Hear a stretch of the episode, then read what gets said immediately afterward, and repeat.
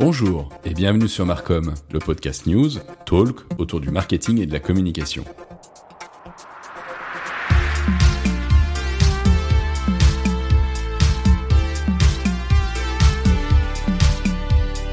Chaque semaine, au sein de cette émission, vous aurez une revue de presse avec les principales actualités de la semaine, et tous les mois, je vous proposerai également un débat avec un ou une spécialiste, soit du marketing, soit de la communication, afin de débattre avec elle ou lui sur les grands enjeux que rencontre aujourd'hui notre secteur. Allez, c'est parti, on lance le podcast.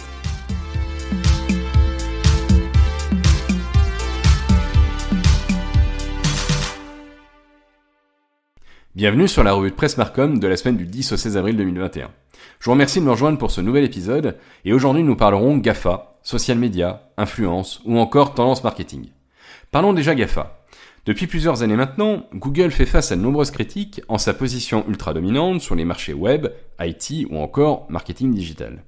Déjà en 2015, afin de répondre aux lois en vigueur en termes de régulation de position dominante, Google avait connu une première réorganisation transformant l'entité unique Google en une holding appelée Alphabet, couvrant les différentes activités du groupe en différentes structures indépendantes.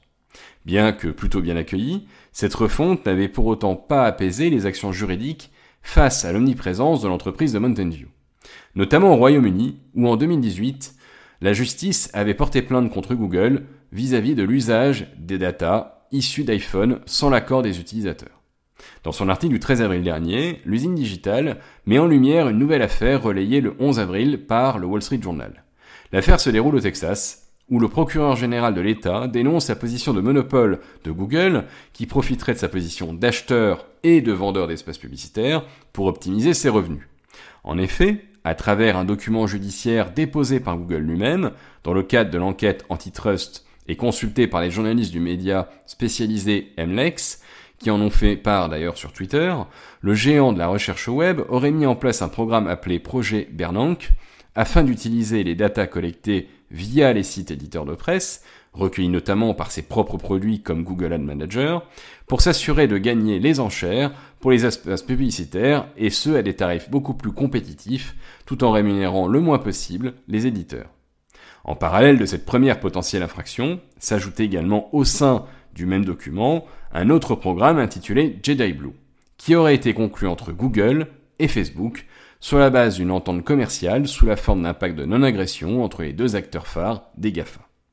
Toutefois, Google dément formellement ces affirmations en indiquant que les données du projet Bernanke seraient comparables aux données conservées par d'autres outils d'achat, mais encore que cette action était préjudiciable pour les entreprises utilisatrices des outils Google. De son côté, Facebook a affirmé ne pas avoir bénéficié d'un accord avec Google, ni de traitement spécial. Force est de constater que sur la base d'un marché aussi concentré, ce type d'affaires met en avant les limites de tous les marchés oligopolistiques existants. Mais prend une saveur toute particulière quand il s'agit comme ici de l'usage qui en est fait de nos datas en ligne. Pour conclure sur cette news, on peut d'ores et déjà dire que l'usage des data et ses conséquences économiques sont en pleine révolution et que bien que peu régulées à date au niveau mondial, celles-ci devront faire face d'une part à une régulation de plus en plus importante, mais d'autre part auront des conséquences profondes quant à notre manière de les laisser à disposition. Très présents dans nos vies quotidiennes, les GAFA ou encore les réseaux sociaux sont toujours à la recherche de l'élargissement de leurs clients directs ou indirects ainsi que ce soit avec YouTube, Instagram, Snapchat ou encore TikTok, l'objectif de ces entreprises est de fidéliser toujours plus tôt leur public afin de pérenniser le plus longtemps possible leurs revenus. Ainsi, à partir de 2015, Google proposait déjà son service YouTube Kids afin de permettre aux enfants d'accéder à des programmes dédiés avec un contrôle parental mais contenant des publicités. Ces contenus pouvant être soit des dessins animés, des clips musicaux ou bien encore des contenus créés par des influenceurs mineurs. Saviez-vous d'ailleurs que c'est en France que la problématique des influenceurs mineurs a été régularisée avec la loi d'octobre 2020 qui oblige la déclaration de l'activité de l'enfant influenceur et permet également la mise en place d'un droit à l'oubli à travers les dispositifs du Code du travail. Cette loi rentrant d'ailleurs en vigueur le 19 avril prochain. Ainsi, fort du succès connu par YouTube, les autres plateformes s'intéressent également à créer des plateformes dédiées aux enfants. Dans son article du 16 avril dernier, Lob se fait part d'un projet en cours de développement chez Instagram pour lancer une application dédiée aux moins de 13 ans, l'âge requis minimum étant de 13 ans pour s'inscrire à la plateforme à date. À travers une lettre ouverte à destination de Mark Zuckerberg, la coalition internationale Commercial Free Childhood, regroupant les organisations nord-américaines, européennes, africaines ou encore australiennes pour la protection des droits de l'enfant, réclame l'arrêt de ce lancement pour des raisons comme la protection de l'enfant vis-à-vis des dépendances aux réseaux sociaux, ou bien ou encore aux écrans, ou vis-à-vis d'actions marketing. En réponse, Stéphanie Otway, directrice de la politique de la communication d'Instagram, indiquant le principe d'une plateforme pour les enfants de moins de 13 ans était bien à l'étude, mais qu'elle ne se ferait uniquement que sous couvert d'une consultation d'experts du développement de l'enfant, de la sécurité de la santé mentale, ou bien encore de la défense de la vie privée. Pour ma part, j'ai fait l'exercice de vouloir créer des profils Instagram, Snapchat et TikTok. Force est de constater que les applications limitent bien l'accès à leur plateforme pour les mineurs, mais la restriction de l'accès ne se limite qu'à une date de naissance. Il paraît donc assez illusoire de croire en la capacité des plateformes social médias à contrôler leur accès, d'autant que l'on sait aujourd'hui, grâce notamment à l'étude effectuée par l'agence Even et Association Génération Numérique en septembre 2020, que 87% des enfants de 12 ans ont un smartphone et 33% ont entre 9 et 10 ans. Quelles que soient les plateformes, celles-ci cherchent à optimiser leur outil mis à disposition des annonceurs. Ainsi, on apprend sur le blog du modérateur, dans ses articles du 14 et 16 avril dernier, que Google optimise son outil Google Ads en lançant une fonctionnalité d'identification des tendances de recherche et que Facebook prépare la planification de stories via un outil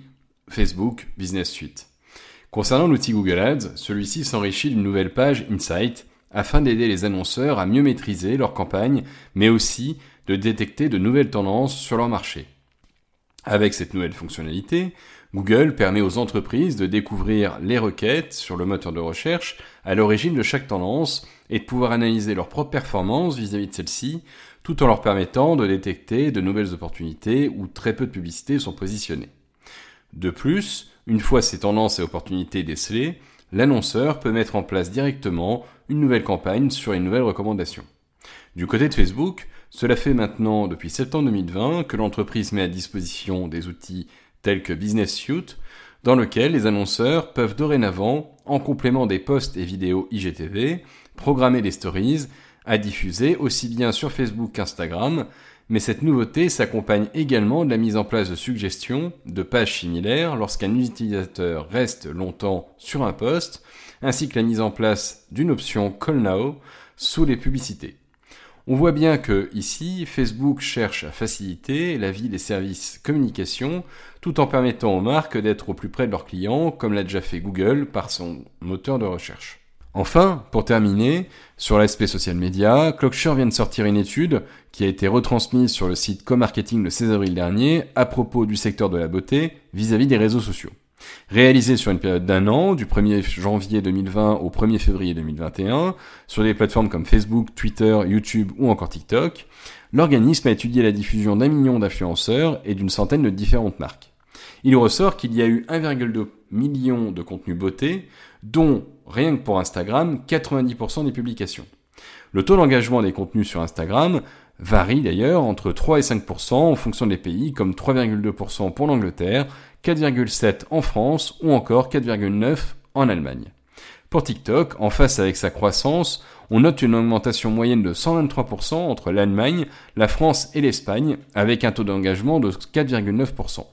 On peut donc dire ici que le marché de la beauté, qui connaît à date 86% de ses ventes sur Internet, que les réseaux sociaux sont une véritable mine d'or sur un marché mondial de 511 milliards de dollars en 2021,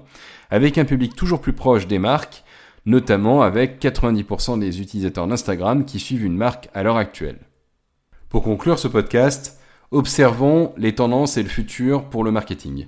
Dans un environnement social, sanitaire, économique totalement bouleversé par la crise Covid, les marchés sont face à de nouveaux enjeux en termes de positionnement marketing.